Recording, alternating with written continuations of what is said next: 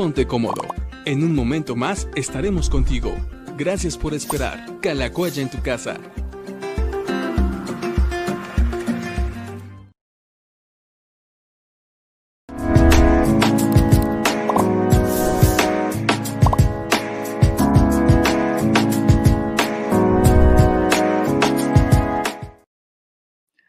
Hola amigos, bienvenidos a Diálogos con el Pastor. ¿Sí me escuchan? Sí se creo que sí se escuchan. Ahí está. Bueno, espero que estén, espero que estén bien, espero que esté todo eh, en orden en sus trabajos, en su familia, en el camino, donde quiera que ahorita anden. Eh, hoy puedo estar de vuelta con ustedes después de poder, eh, de, más bien de no poder la semana pasada pasar o estar en los programas por distintas distintos compromisos y algunas cosas que tuvimos que estar haciendo, pero bueno, estamos de vuelta por acá y qué gusto me da poder saludarlos. Ya veo que por ahí hay varias preguntas, varios comentarios, ahorita vamos a leerlos. Y también ya veo que hay personas que están apoyando a Los Ángeles en el Super Bowl que viene dentro de un par de semanas. Entonces, a ver, ¿ustedes a quién le van? ¿Le van a los carneros o le van a los bengalíes? Platíquenos, a ver, ¿Cómo, creen que se va a poner el Super Bowl dentro de 15 días? Y bueno, pues vamos a preguntarle también al pastor, a ver, ¿tú a quién le vas en este próximo Super Bowl? Prenda tu micrófono, no te escuchamos. Uy, ya se fue el pastor. no, creo que no le gustó el tema acerca del Super Bowl, pero ustedes díganos, a ver, ustedes a quién le van a ir en el próximo eh, partido. Y bueno, pues hemos tenido una buena semana. Hoy, hoy, hoy aplicamos las vacunas, 130 eh, vacunas ah, pudimos aplicar el día de hoy, distintas son las que pudimos aplicar. Ahorita les voy a decir cuáles fueron las que pusimos. Pusimos, miren, ahorita les voy a decir, pusimos, fíjense, ahí les va influenza, neumococo, rotavirus, hepatitis, rabiola, sarampión. Hicimos pruebas de, glucosa, de próstata, de VIH y además estuvimos regalando desparasitantes y sueros para aquellos que lo necesitaron y vinieron a pedirlo. Y gracias a Dios eh, fue una muy buena jornada y nos fue muy bien. Ya regresó por acá el pastor, a ver si, a ver qué nos dice. Bueno, pues después de lo que me platicaste, yo creo que los bengalíes muy bien, los bengalíes. Esperemos que le vaya, le vaya bien a los bengalíes. ¿Tú te, aplicaste vacunas el día de hoy? ¿Cómo te fue con eso? Sí, sí, de hecho me duele el brazo, me pusieron la de la, la influenza y la del neumococo para proteger los pulmones. Eh, y me hicieron el examen de, de, próstata y de VIH y de glucosa. Y nos dieron, nos dieron dos frasquitos de, ácido fólico y creo que nada más. Estuvo, estuvo buena la jornada, ¿verdad? Sí, sí, pues al final me reportaron que solamente sobraron 20 vacunas de, y eso de influenza, las demás se agotaron. Fue bonito porque... Las de la influenza se, agotaron. Ah, bueno, entonces, porque hubo por grupo de edad, ¿no? Hasta cierta edad podían la de rubiola y la de sarampión, hasta cierta edad la de hepatitis, a partir de cierta edad la del neumococo. Entonces, pues dependiendo si venían personas de la tercera edad eran unas vacunas, si venían chavitos eran otras, si venían jóvenes, así como tú, pues venían, ponían otras. La influenza obviamente era general y ya dependiendo también del grupo de edad eran los, los exámenes o las pruebas que hacían y pues fue muy bueno. Eh, un grupo de tres o cuatro enfermeras que estuvieron por acá y creo que también ellas se fueron muy contentas, ¿no? Estuvo, estuvo buena, la verdad es que sí fueron muy amables y pues también ellas se fueron contentas que pudieron aplicar tantas, tantas vacunas. Y, ah, muy bien, pues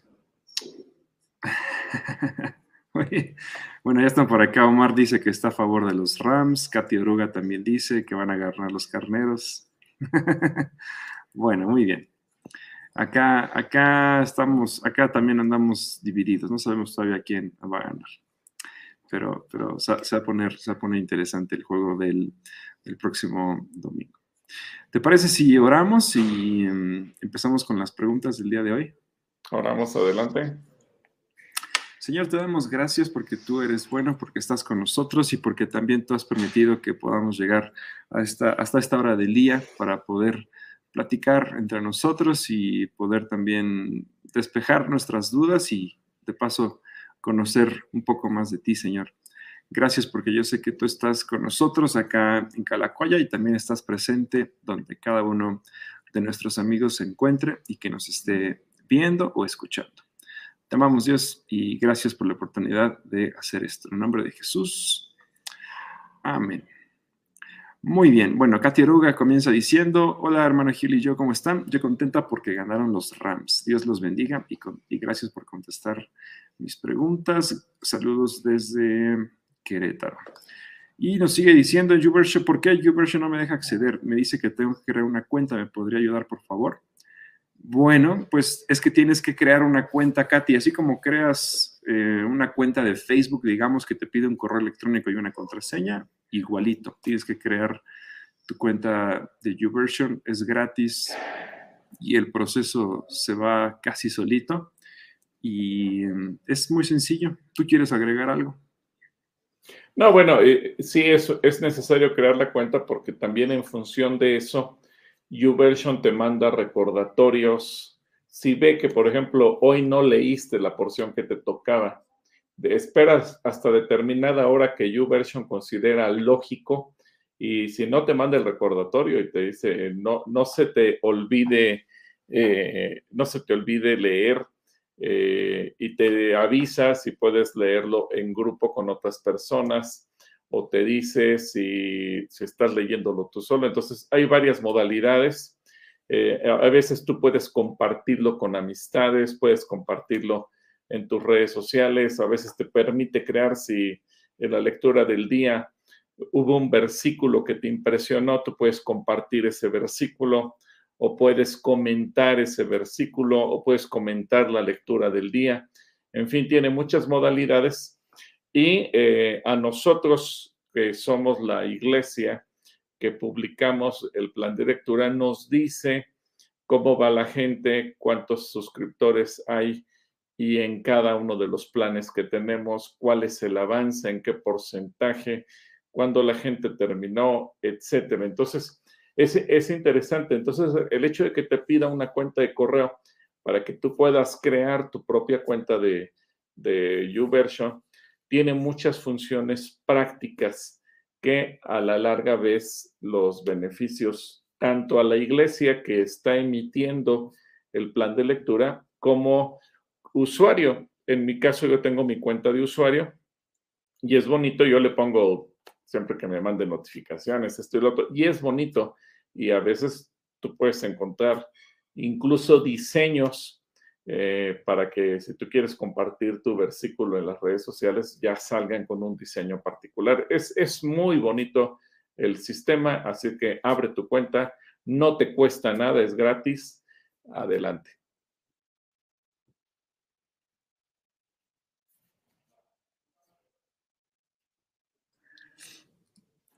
Bueno, a ver, por acá tenemos a Azul, Azul Cielo, que nos dice buenas tardes, Pastor Gilberto y hermana, ah, hermana Clarita, ah, se, quedó, se quedó en la de la semana pasada.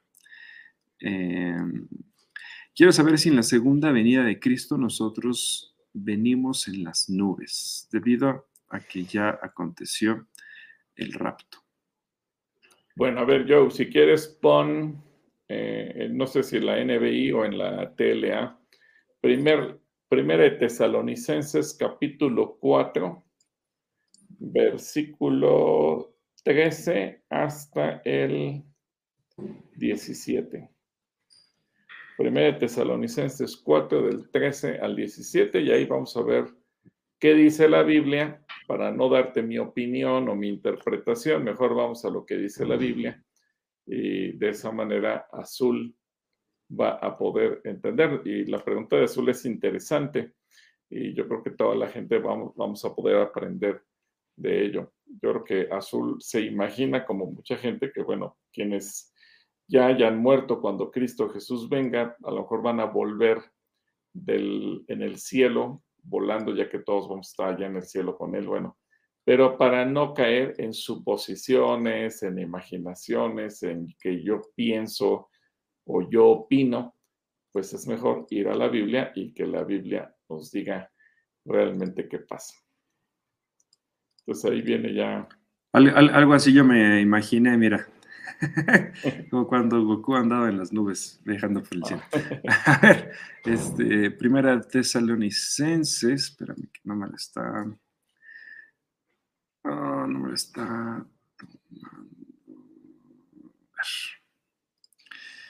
Primera de Tesalonicenses 4.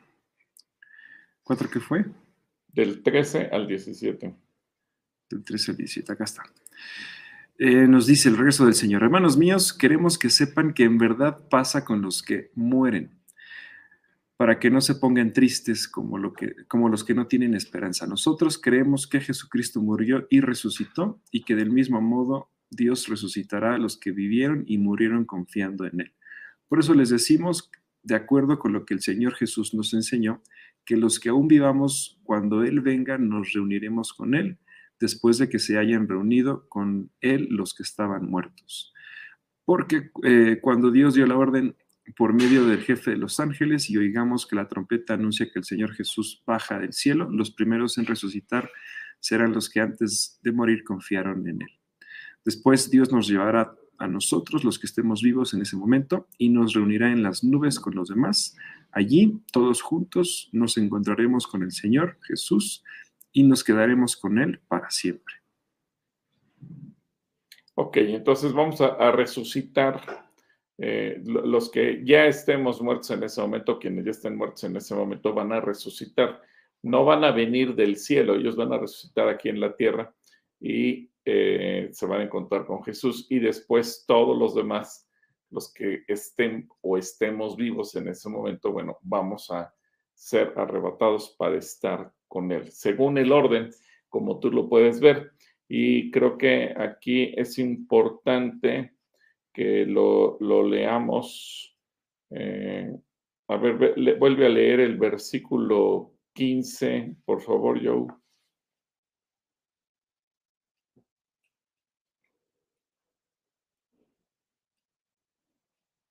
Por eso les decimos, de acuerdo con lo que Jesús, el Señor Jesús nos enseñó, que los que aún vivamos con Él, cuando Él venga, nos reuniremos con Él después de que se hayan reunido con Él los que estaban muertos. Porque cuando Dios dé la orden por medio del jefe de los ángeles y oigamos que la trompeta anuncia que el Señor Jesús baja del cielo, los primeros en resucitar serán los que antes de morir confiaron en Él. Ok. A ver, ahora ve la NTV, porque la NTV, el versículo 16, es, es muy explícito.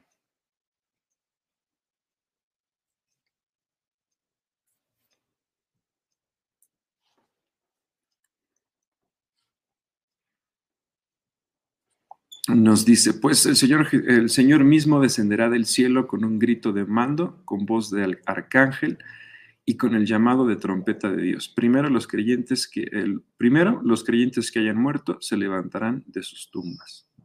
Ok, gracias. Bueno, creo que allí está el orden muy explícito entonces de cómo se va a hacer el proceso. Cristo viene, resucitan los muertos aquí en la tierra y después los que estén o estemos vivos nos reuniremos con Él en las nubes. Espero que esto te aclare el orden Azul y que también esto les sea de enseñanza a toda la gente. Un saludo para Azul Cielo. Tu audio, tu audio. Saludos para Azul. Omar Lomelí nos dice, bendiciones, si se considera, si se consideran los 20 años como mayoría de edad y esto hace al individuo como consciente del pecado, ¿cómo se considera cuando el pecado lo comete un menor de edad? Esta es una conversación interesante, ¿no? Que tenemos con los chicos cada vez que hacen su acción de gracias de los 20 años y les damos todas las buenas noticias y también las malas noticias. a ver qué pasa con alguien menor eh, a 20 años. Bueno, la Biblia no nos dice qué pasa cuando un menor de edad peca deliberadamente. Evidentemente que todo, todo ser humano desde antes de los 20 años pecamos.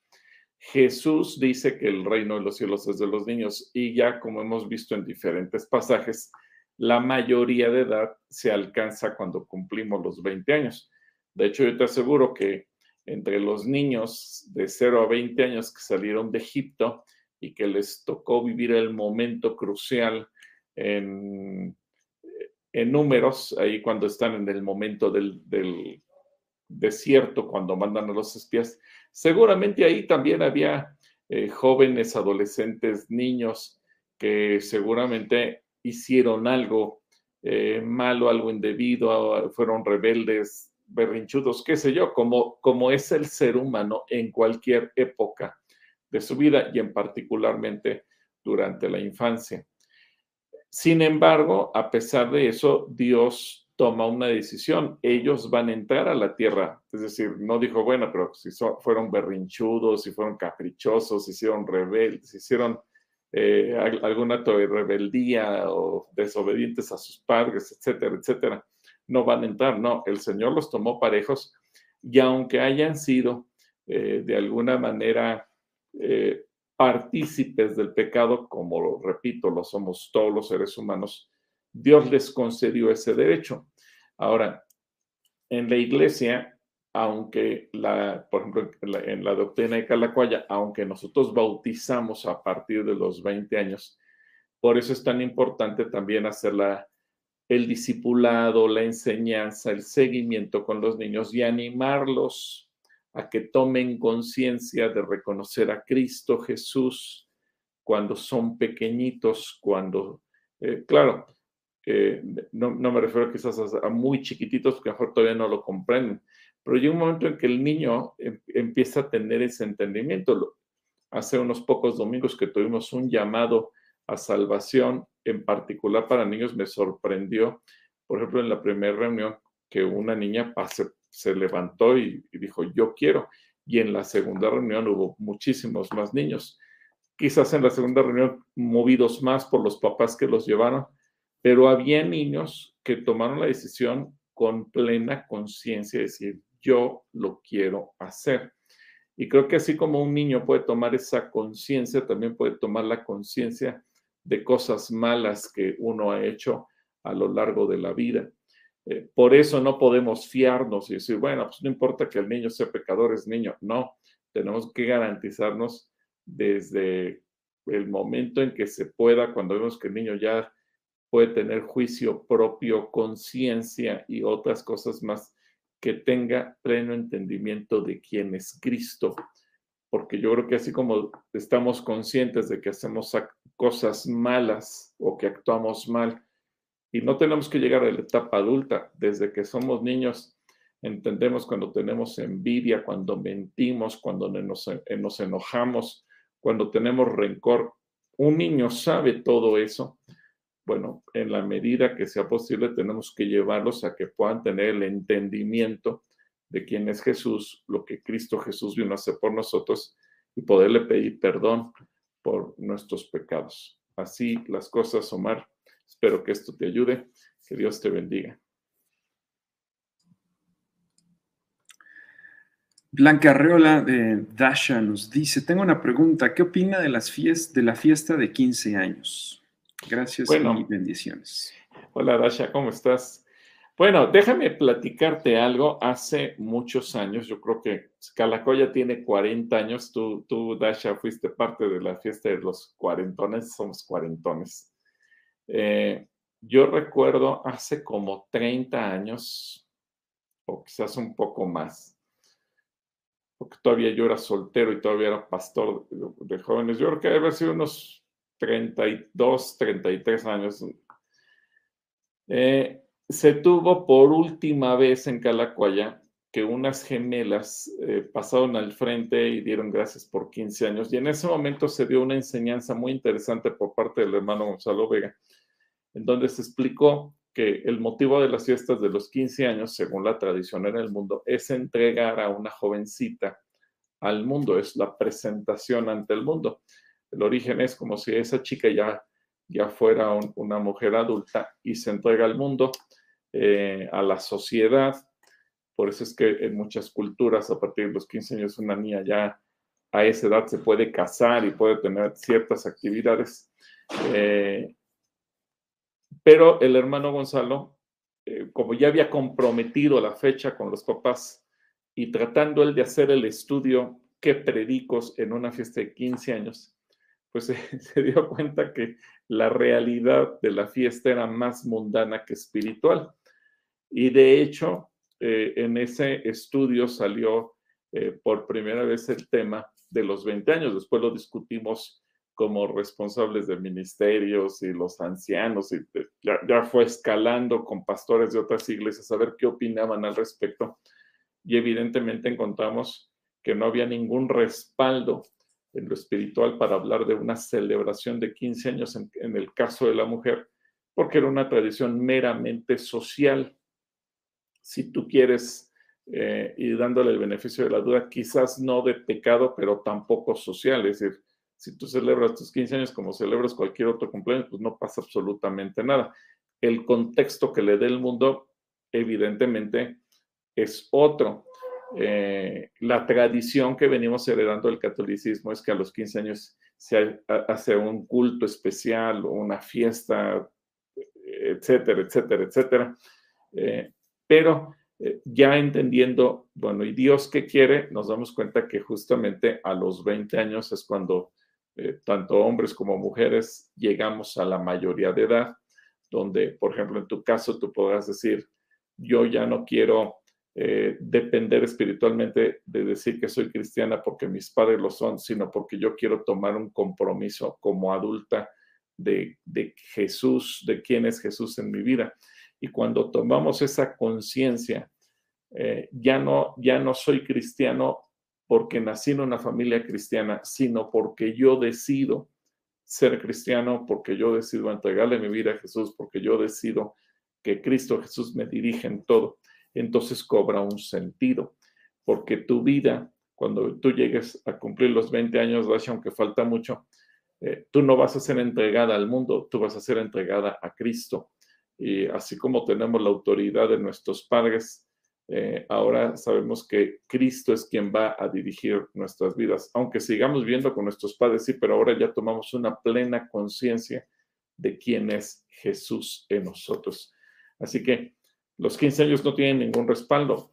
Eh, yo no quiero decir que es una fiesta satánica, ni mucho menos. No, eh, es simplemente una fiesta, eh, pero no hay un sustento espiritual para decir que dentro de la iglesia sea válido celebrarla, porque tampoco lo es. ¿Y por qué muchas iglesias cristianas lo hacen? Porque venimos heredando una tradición de la religión y a veces hacemos un montón de cosas por ignorancia y ya cuando nos enteramos de dónde están, decimos, ah, bueno, tu renuncio a la ignorancia y entro a lo que Dios realmente dice. ¿Sí?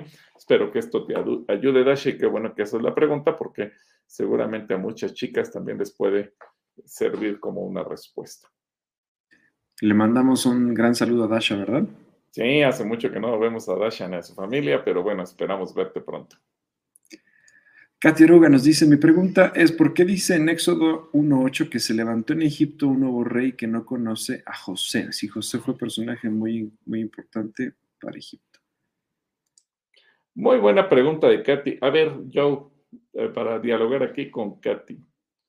Eh, pensemos en el México del año 1600, cuando estaban los virreyes 400 años atrás. A lo mejor si nos preguntan a ti o a mí, ¿y tú sabes quién fue el virrey, no sé, alguno que te acuerdes tú, Antonio de Mendoza, por ejemplo? Pues sí, a lo mejor hemos, oído de él, que es un sujeto que, existió en alguna época de nuestra historia, pero a lo mejor no sabemos nada de él, o sea, eh, lo mismo, ¿verdad? Si, si se llamaba de una manera que de otra, porque no conozco ¿O tú conoces la vida de esos virreyes? Tu micrófono, tu micrófono. No conozco. No, no conocemos, ¿verdad? A lo mejor en la historia, en tus clases de primaria te enseñaron, y, pero bueno, al final son nombres intrascendentes. A lo mejor sabes porque tienen el nombre de una calle, de un hotel, de una escultura en alguna parte de la Ciudad de México o de alguna ciudad del Bajío, como se acostumbra en muchos lugares, pero a lo mejor eso no nos dice nada a nosotros. Bueno, piensa, y eso que, nosotros tenemos libros, internet y podemos investigar acerca de, de nuestros gobernantes del pasado. Imagínate, Katy, para los egipcios en la época de Moisés, hablarles de un sujeto, digo, y lo digo con todo respeto, para ti, para mí y para los cristianos y para los judíos, José es un, eh, personaje importante porque aparece en la Biblia. Pero imagínate, para los egipcios de aquel entonces, José era un sujeto que había reinado 400 años atrás. Si bien les había ido a los egipcios y conocían la historia, pero y si no la conocían, si eran gente del pueblo, gente común y corriente, o el propio faraón, el faraón que le iba a interesar sus antepasados, a él le interesaba su persona. ¿Por qué?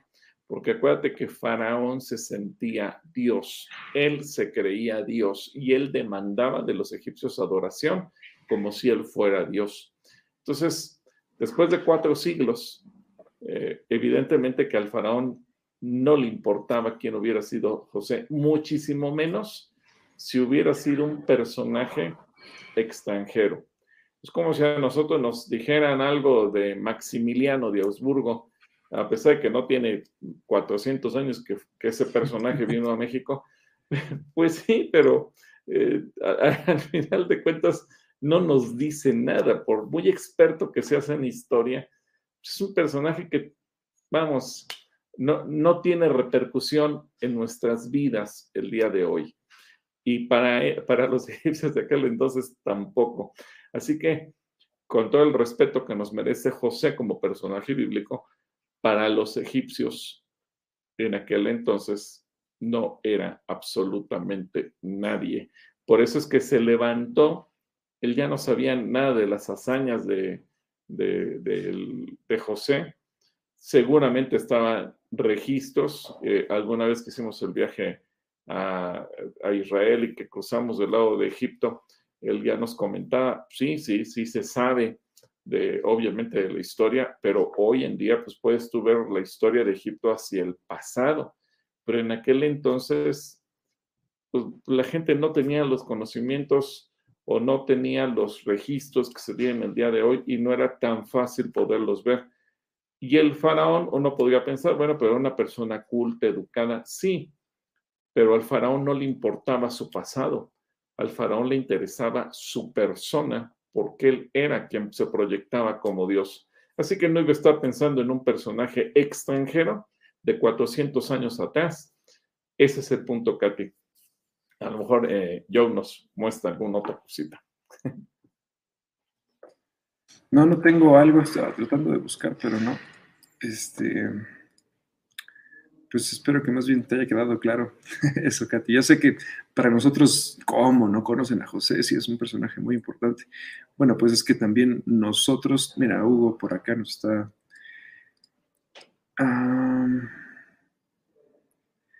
por aquí el pastor, el pastor Hugo Aaron, fíjense nada más, nos está haciendo su aporte y nos dice la versión de BBB que es la nueva Biblia viviente, nos, dice, nos dice esto.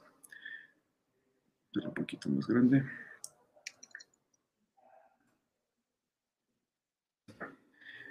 Dice Éxodo 1b, 1.8, eh, pasado el tiempo, subió al trono de Egipto un nuevo rey que no se, no se sintió comprometido con los descendientes de José. Sí, aquí está un ah, poquito más, está un poquito más claro. Pasado el tiempo, subió al trono de Egipto un nuevo rey que no se sintió comprometido con los descendientes de José. Sí, ya había pasado tanto tiempo, pues que no era tan trascendente o tan importante para él. Gracias, gracias a mi querido Hugo por la aportación. Bueno, eh, la historia es que el, tiempo eh, borra muchos registros. Por ejemplo, ahora que está el problema de Ucrania con Rusia, me llamó la atención, digo, pues finalmente Biden está amenazando a, Putin y están ahí los dimes y diretes entre la comunidad internacional, Estados Unidos, Rusia. Y, Vladimir Putin le respondió de una manera muy curiosa, ¿no? Dice, es como si ahorita yo, fuera a poner eh, armamento en la frontera de México con Estados Unidos y le reclamara a Estados Unidos por los territorios que un día fueron de México. Sí, y a lo mejor ahorita lo veríamos como algo absurdo, y aunque un día California, Texas, Arizona fueron parte de México, pero pues hoy en día, y no han pasado 400 años, ¿eso a quién le importa? o la verdad es que ya, ya, ya, ya, le dimos vuelta a la página ya no. Entonces, lo mismo pasó ya en, en, en las épocas de los faraones, eh, después de cuatro siglos, ya no había ni compromiso, ni recuerdo, ni historia, ni nada gracias a la aportación de, Hugo Aro, el pastor de los jóvenes con propósito. No, pues ya tenemos que más bien invitar al, pastor de los jóvenes con propósito a que tenga por acá su diálogo. Ándale. Ah, Medellín, Medellín, Milán nos dice oh, bendiciones. Bendiciones. ¿Así se apellida o son o le gustaron dos ciudades para ponérselo como identificador de Facebook? Puede ser. Mandamos saludos hasta Medellín y hasta Milán también. Elizabeth Nieto también por aquí nos dice, buenas tardes, Pastor Gilberto yo, el, Señor con ustedes y en ustedes. Muchas gracias, Elizabeth. Por aquí, mm, Natalia Sitle nos dice, buenas tardes. Em, Pastor Gilberto y Joel. Esperamos que estés bien, Natalia. María Hernández, hola hermanos, una bendición oír su programa. Les pido oración por mi familia. Estamos saliendo del COVID. Que Dios traiga sanidad y no queden secuelas. Oramos por ustedes, María. Qué bueno que ya están, que ya están mejor.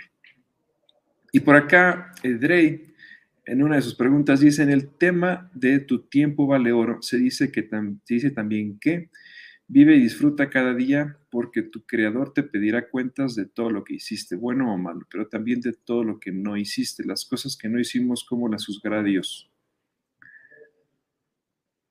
Bueno, no, no es que, a ver, eh, hay que entender eso, mi querido Dre. Hay cosas que tú y yo sabemos que tenemos que hacer. Y Jesús lo enseña. Por ejemplo, en Mateo 25 nos dice, si tú no fuiste a, no tuviste misericordia del enfermo, del pobre, del preso, etcétera, etcétera. Eso, esas son cosas que tú y yo sabemos que tenemos que hacer. Si yo no las hago, sé que Dios me va a juzgar. Y acuérdate que, que los cabritos, dice Jesús, que le preguntarán, Señor, ¿y por qué me estás mandando al infierno? Ah, pues porque estuve enfermo y no me visitaste, estuve pobre y no me diste de comer, estuve desnudo y no me vestiste, estuve en la cárcel y no viniste a mí.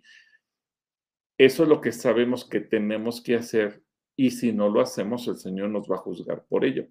No es que te va a juzgar porque si no te casaste o si no jugaste fútbol. No, no, no. O sea, hay que ubicarnos en el contexto. Espero que esto te quede claro, mi querido Drey, y a toda la gente. No, no es que Dios se le ocurran locuras.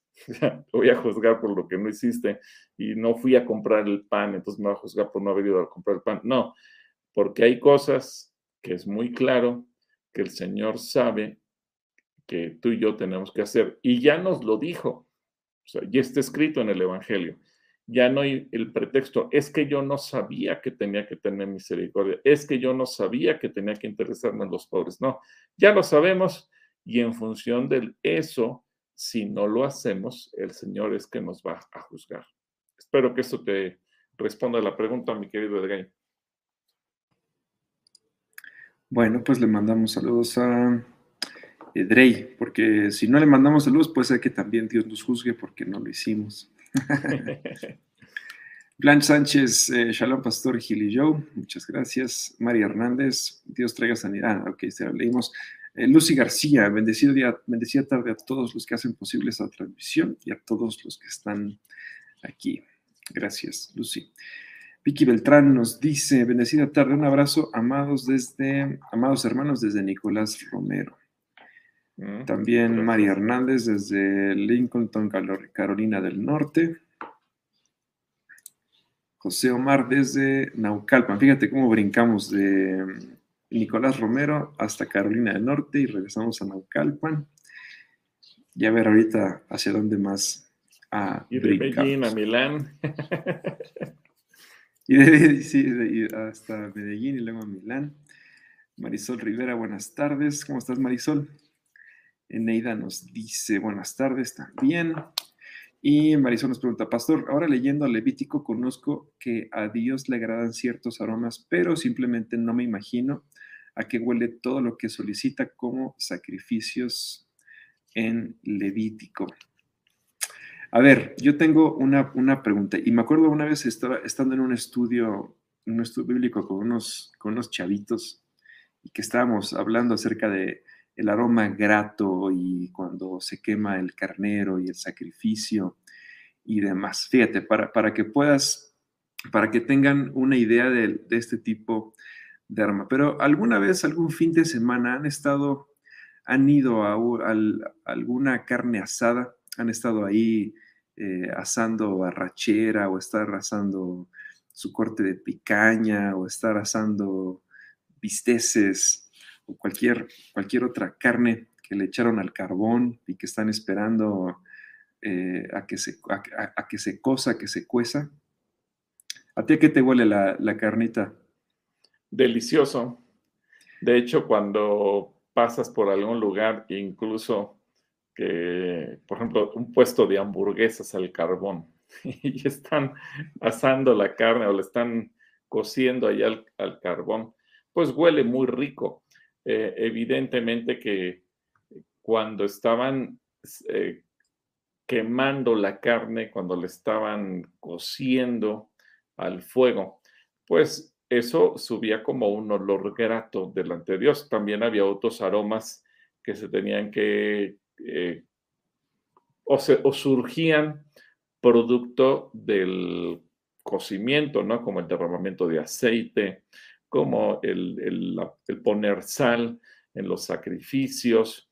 Por eso tenía que separar también la grasa eh, de los riñones y etcétera. Entonces, cuando tú ves todo el proceso del sacrificio, entiendes y como dices tú, Joe, te imaginas cuando tienes delante de ti un corte, a lo mejor nosotros porque vemos el pedazo de carne y no tenemos el borrego junto con nosotros, pero es, muy interesante cuando lo ves así y el aroma que despide, pues obviamente es, es rico, ¿no?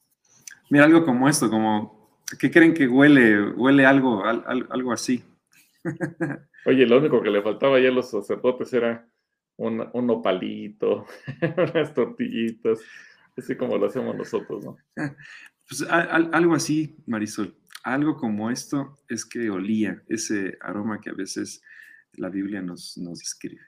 De hecho, en el, en el capítulo 10, si te acuerdas, Marisol, y bueno, toda la gente, eh, cuando mueren los hijos de, de Aarón, porque ofrecen un sacrificio que Dios no les había ordenado, eh, después Moisés reprende a Aarón porque no se comieron la carne.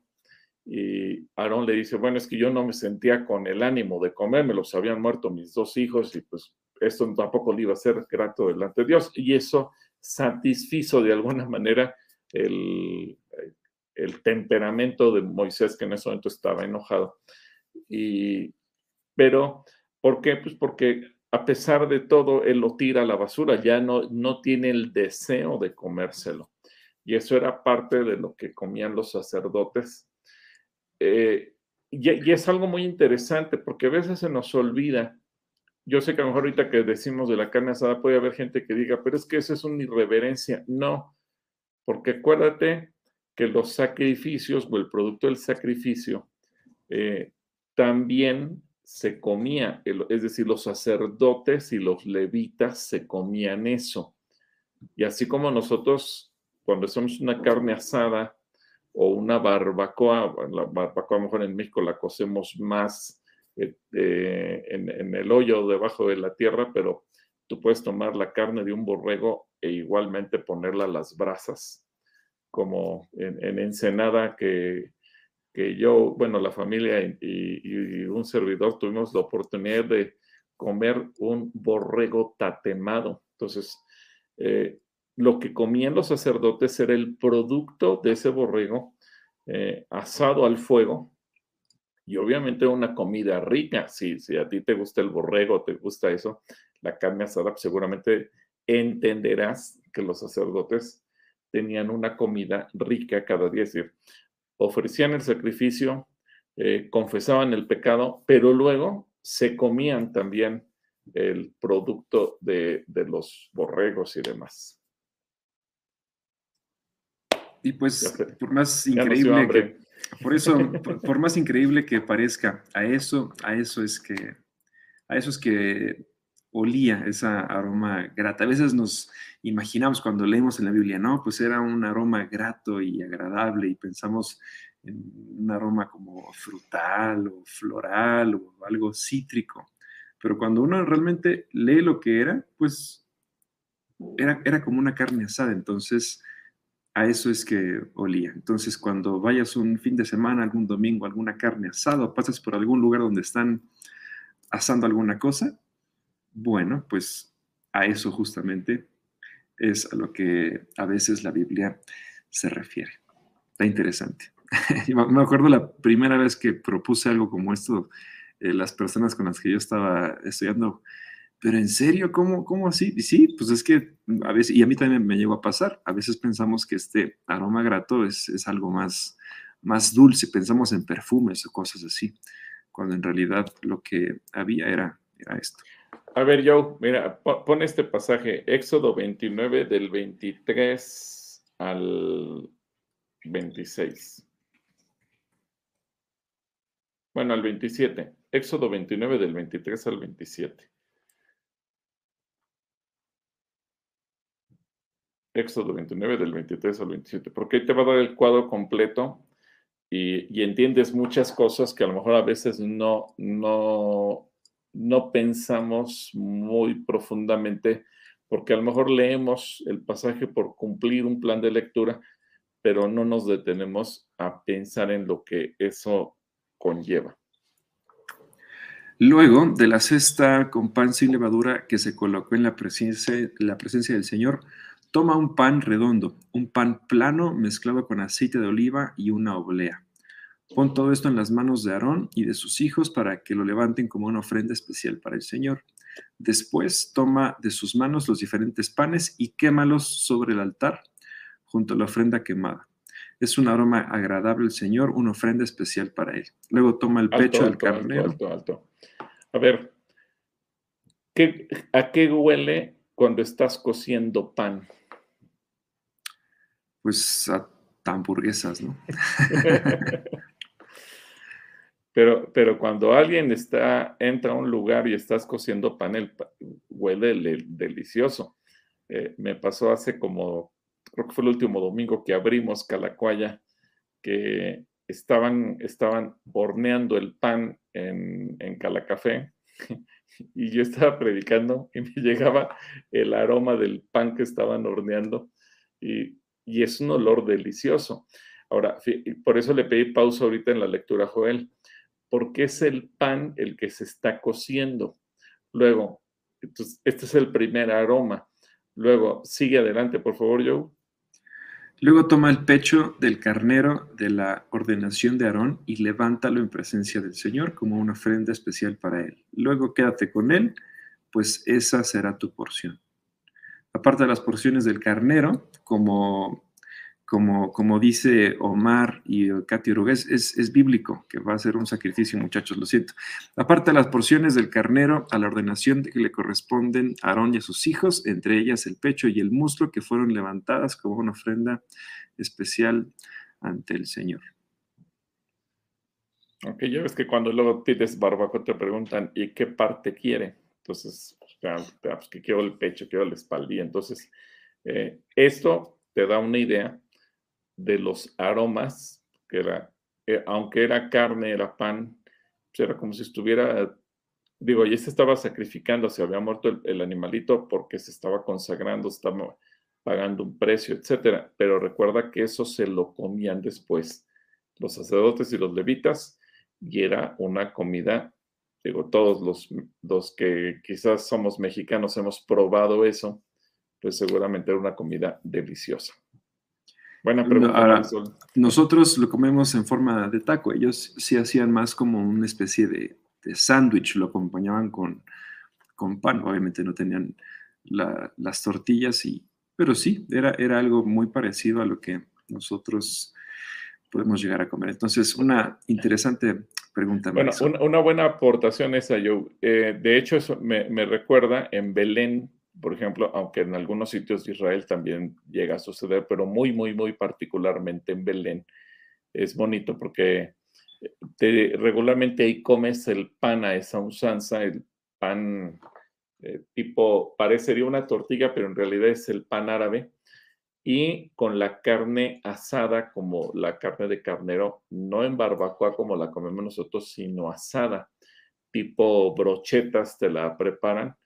Y bueno, si tú quieres comértelo acompañado del pan o hacerte una especie de torta o de falafel eh, o de shawarma, mejor dicho, como los, lo hacen los, los israelíes, y es un platillo delicioso. Así que es un platillo también que en el Medio Oriente acostumbran y, no es un taco de maíz como lo comemos los mexicanos, sino que más bien es el pan árabe, el pan tipo eh, que se usa para el falafel o para el shawarma y que es muy rico.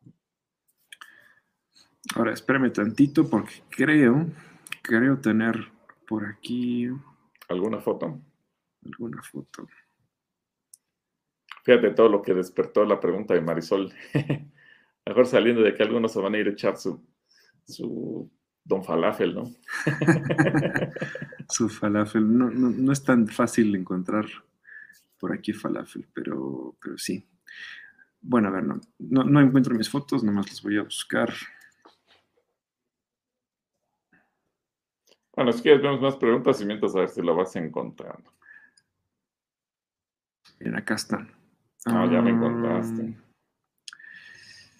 Aquí, este es. Es algo como esto, es algo así. Entonces, se ponen las brochetas con la carne y se acompañan, digo, esto ya es muy, muy, muy, muy actual porque hacen una ensaladita, pero así es como ellos comían el carnero. Eso es carne de, carnero que asan directamente a las brasas y se come también arriba con un poco de pan y bueno, pues algunos, algunos vegetales. Pero este es un platillo típico también de Israel. Y en lugar de, y en lugar de mayonesa o salsa, pues tienen el hummus. Y el aceite de oliva. Y el aceite de oliva. Y el aceite de oliva. Bueno, muy bien.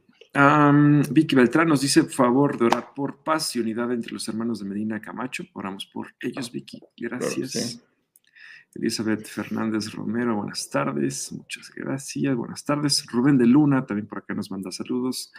Ay, felicidades a Rubén de Luna, eh. vi que tiene su transmisión de Lunada y con alabanza muy bonito. Felicidades a toda la familia de Luna, me da mucho gusto. Y ayer tenía yo un, compromiso de una reunión de Zoom, pero unos minutitos sí me pude deleitar ahí viéndolos eh, tener un tiempo de alabanza. Felicidades por ese tiempo de lunada.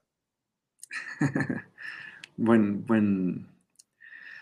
Está, está bueno el tema de, lunada. Aparte son puros, puros lunadas ahí, puros luna. Cirila RJ nos dice, Dios los bendiga y saludos desde aquí de Topeka en Kansas. Y bueno, e, ella también le va a los carneros para el próximo domingo. Edna Aurora Rodríguez, pastor, ¿me puede explicar Gálatas 3.13 y Gálatas también, yo creo. ¿Cuál es la diferencia entre descendientes y descendencia? Gracias y buenas tardes. A ver, pues vamos a Gálatas, a ver qué dice Gálatas 3, para ver qué nos pregunta la hermana. A ver, Gálatas 3.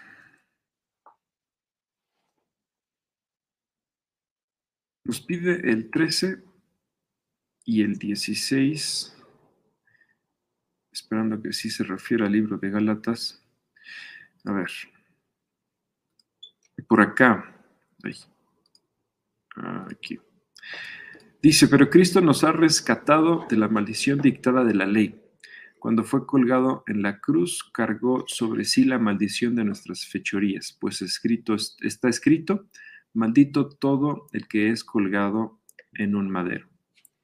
Y el 16 nos dice, Dios ha dado las promesas a Abraham y a su hijo. Y noten que la escritura no dice a sus hijos, como si, eh, como si significara muchos descendientes. Más bien dice a su hijo. Y eso sin duda se refiere a Cristo. Bueno, no sé la, parte que quieres que explique, Etna, pero al final de cuentas, eh, creo que también lo leímos en estos días y, justamente la lectura se llamaba así, maldición. Y hace referencia de que no era un título muy atractivo para un día de lectura, pero lo que lo dejé a propósito así, porque tenemos que hacer conciencia que nuestros pecados generaron maldición. Y Cristo no solamente atrajo sobre sí la maldición, él mismo fue hecho maldición. Imagínate el, el grado de compromiso de Jesús para con nosotros en que él personalmente fue hecho maldición para que nosotros fuéramos libres de la maldición y alcanzáramos la bendición. Él nos cambió la maldición por bendición. Y a eso se refiere justamente Galatas 3:13. Y, es lo que entiendes cuando en el Antiguo Testamento la ley dice que es maldito el que se ha colgado de un madero. Lo mismo asevera Gálatas posteriormente y refiriéndose a Jesús. Y el hecho de que eh, no son muchos hijos los que reciben la bendición, es decir, el descendiente, a pesar de que todo se da dentro del marco del pueblo de Israel, dentro de ese contexto que de Isaac eh, iba a surgir el pueblo de Israel. Sí, pero en particular hay uno, un solo un ser humano que iba a tener toda la herencia y que iba a tener toda la, eh, la bendición sobre sí, y esa persona es Jesús. Por eso es que Jesús cumple con las características del Mesías prometido y el que viene a salvarnos a nosotros. Y en eso va la, palabra que tú dices entre descendientes y descendencia. Es decir, esa descendencia se refiere a la persona de Jesús. Y es interesante que lo aclara Pablo, no se refiere a descendientes como si fueran muchos, es uno solo, y ese uno solo es Jesús. Así que, tanto si tú quieres buscar por dónde viene la, herencia y la bendición, en Jesús. ¿Quién se hizo maldición para que nosotros fuéramos bendecidos? Jesús. Siempre la respuesta está en Jesús. Así que un saludo para Edna Aurora. Dios te bendiga, Edna. Saludos para Edna. Estamos ya casi sobre tiempo y todavía hay bastantes eh, preguntas. Entonces vamos a, vamos a ver qué podemos por acá Blanche Sánchez nos dice, Pastor, ¿Dios permite a la mujer casada trabajar fuera de casa para ayudar a su marido con los gastos? Sí, no, realmente Dios no tiene problema mientras tú no, no descuides otras áreas de tu vida. Eh, mira, y Proverbios capítulo 31, eh, yo le voy a pedir a, a Joe que me ayude con Proverbios capítulo 31, que justamente nos habla de ello. Por ejemplo, dentro del capítulo 31, eh, el versículo 22 al 24.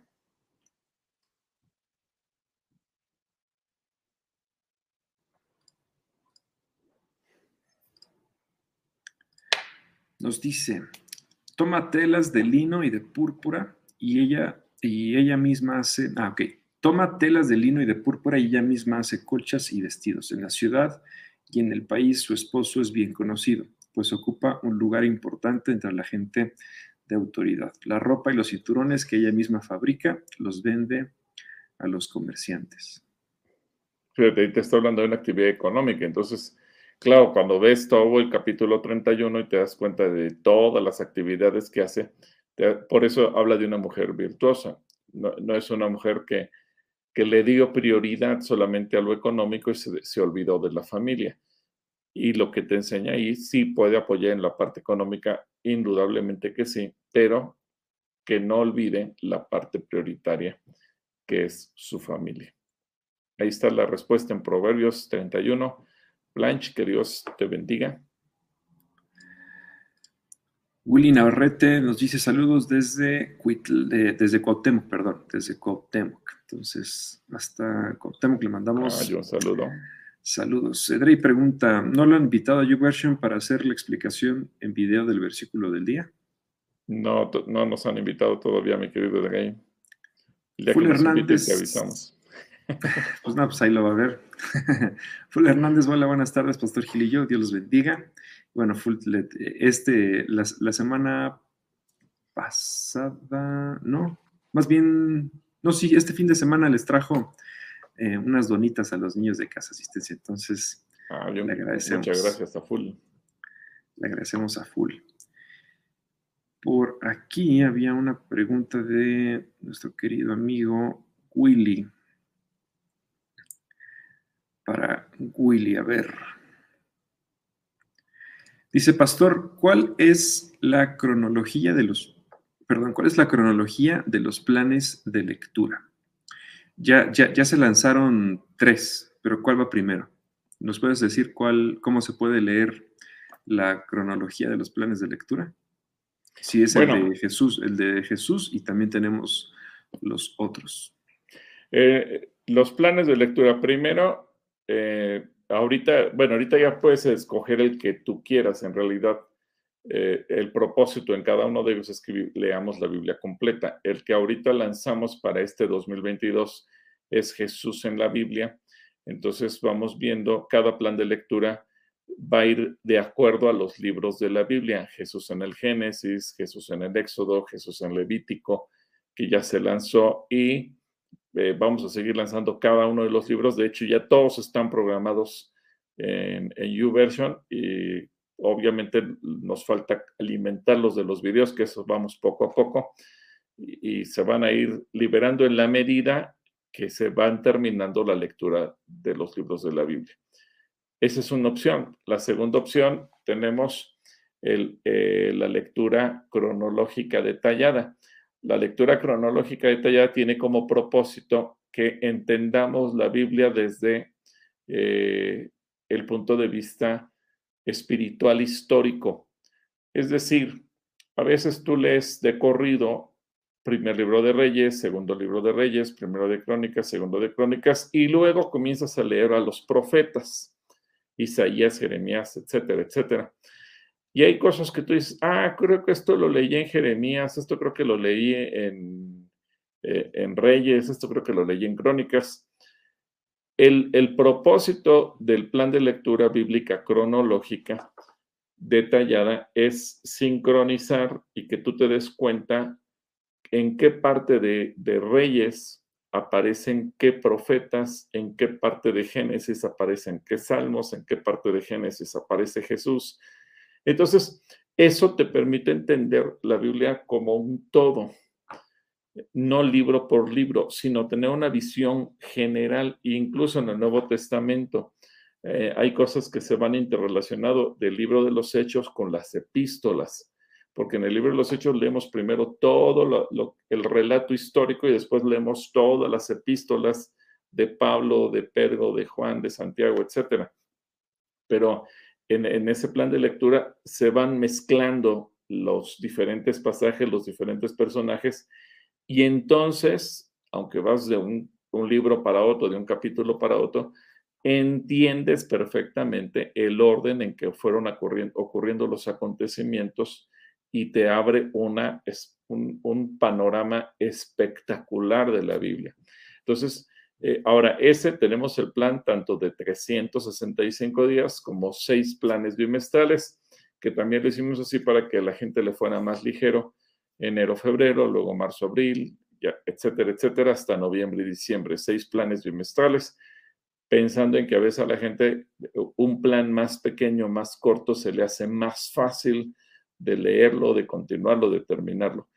Eh, así que hoy en día tú puedes seguir cualquiera, no tienes que seguir forzosamente primero un plan y luego otro. Escoge el que a ti te acomode más. Y de hecho, yo creo que por ahí de junio que ya hayamos terminado de subir todos los, los 30 planes de lectura de Jesús en los diferentes libros de la Biblia, se va a liberar uno que está alimentándose paralelamente, que es Jesús en la Biblia. Es decir, los 365 días de Jesús en la Biblia ya de corrido. para la gente que dice que yo no quiero estar baje y baje planes y planes y planes, bueno, va a haber también uno eh, parejo. Y la buena noticia es que eh, una, hermanita eh, que está haciendo su servicio social de la licenciatura de traductora intérprete nos está ayudando a traducir los planes de lectura a otros idiomas para que también puedan ser eh, leídos por otras personas de otros idiomas. Así es que espero que esto también pueda ser de bendición para personas de diferentes países que no hablan español. Felipe Ángeles nos dice, hola, les escribo y no contestan. Ojalá puedan contestar. Mi mensaje, ¿cuándo abrirán de nuevo?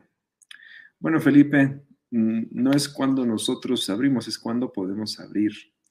Em, esperamos que tal vez en un par de, par de domingos más, a mediados de febrero, se pueda abrir si las cosas están bien. Si los contagios no siguen aumentando, pues con gusto vamos a poder recibirte. De todos modos, todos los domingos damos el anuncio de qué pasará el siguiente domingo y te puedes enterar en nuestras transmisiones en vivo. Así es. Y bueno, es que todavía hay bastantes, bastantes comentarios. No vamos a alcanzar a leerlos todos, pero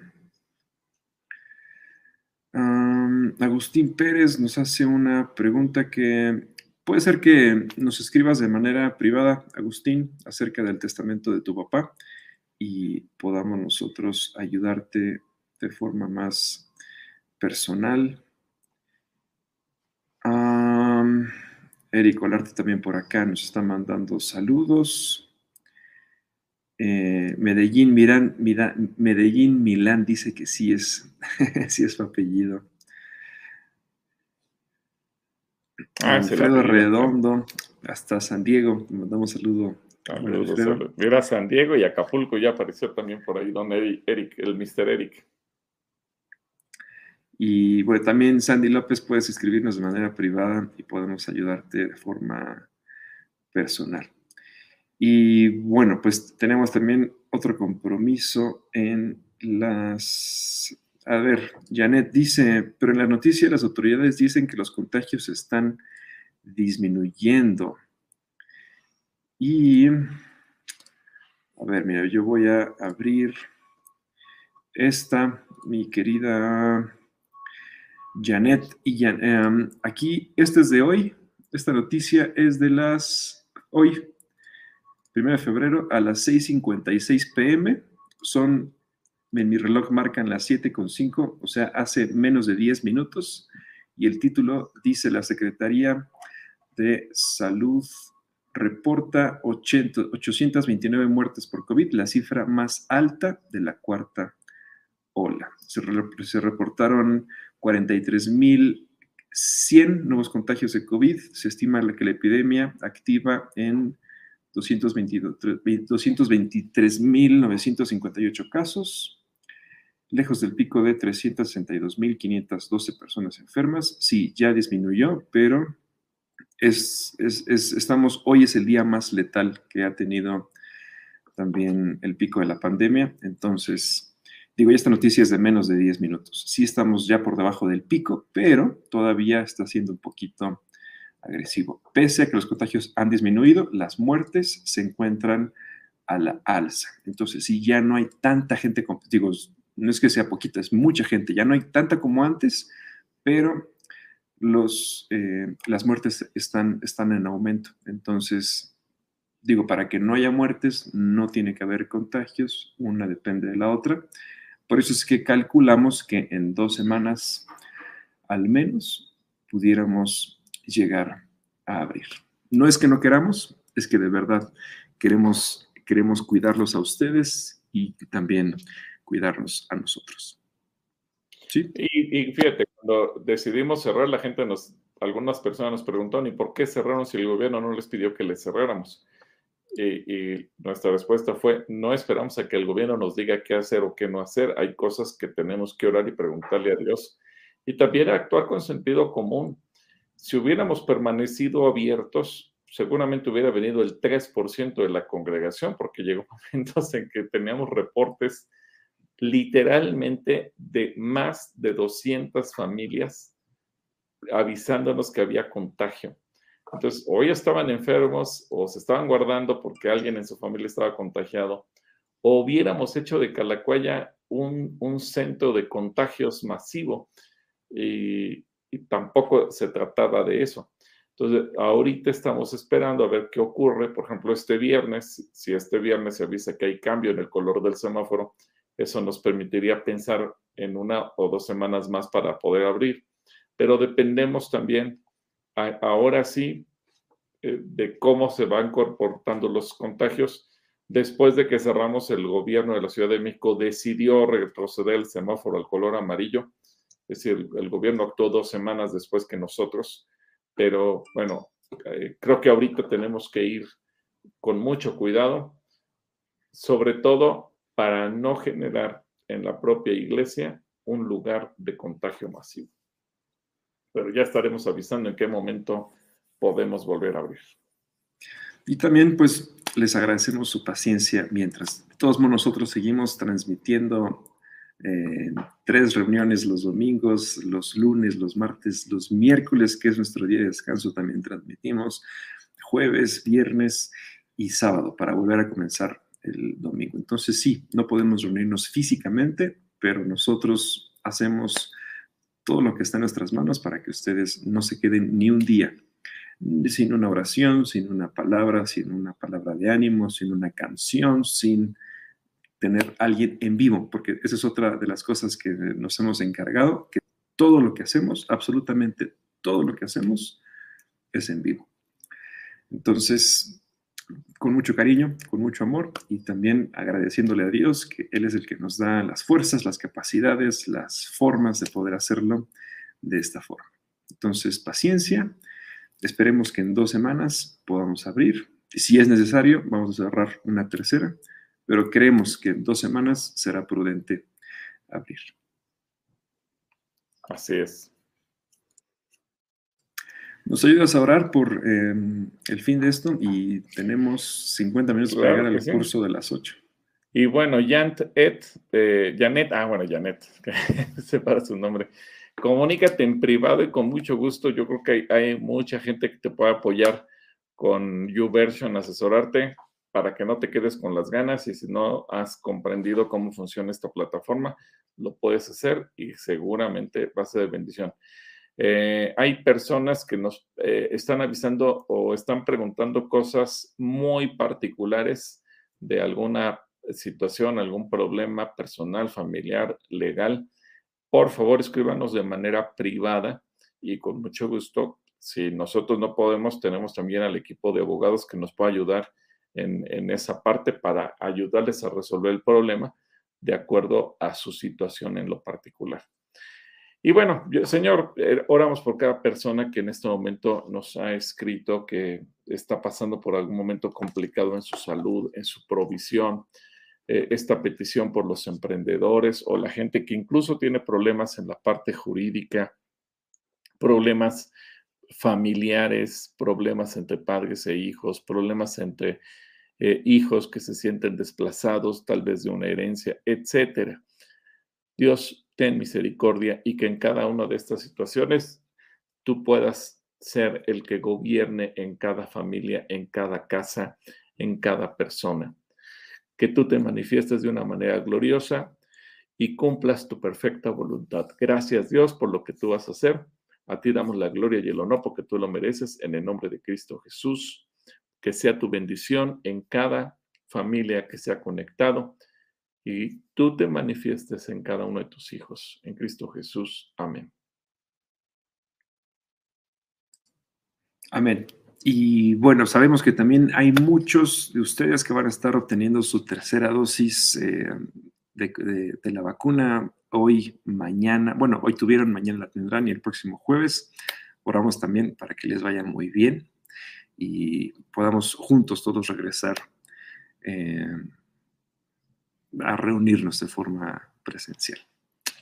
Bueno, nos vemos el jueves. No les quiero spoilear nada, pero el próximo viernes es el cumpleaños del pastor. Entonces pueden traer sus mensajes eh, y felicitaciones el próximo jueves para el pastor. ¿Sale? Gracias, gracias.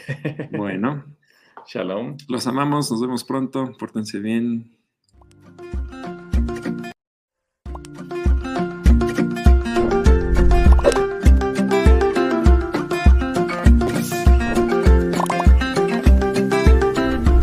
Gracias por estar con nosotros.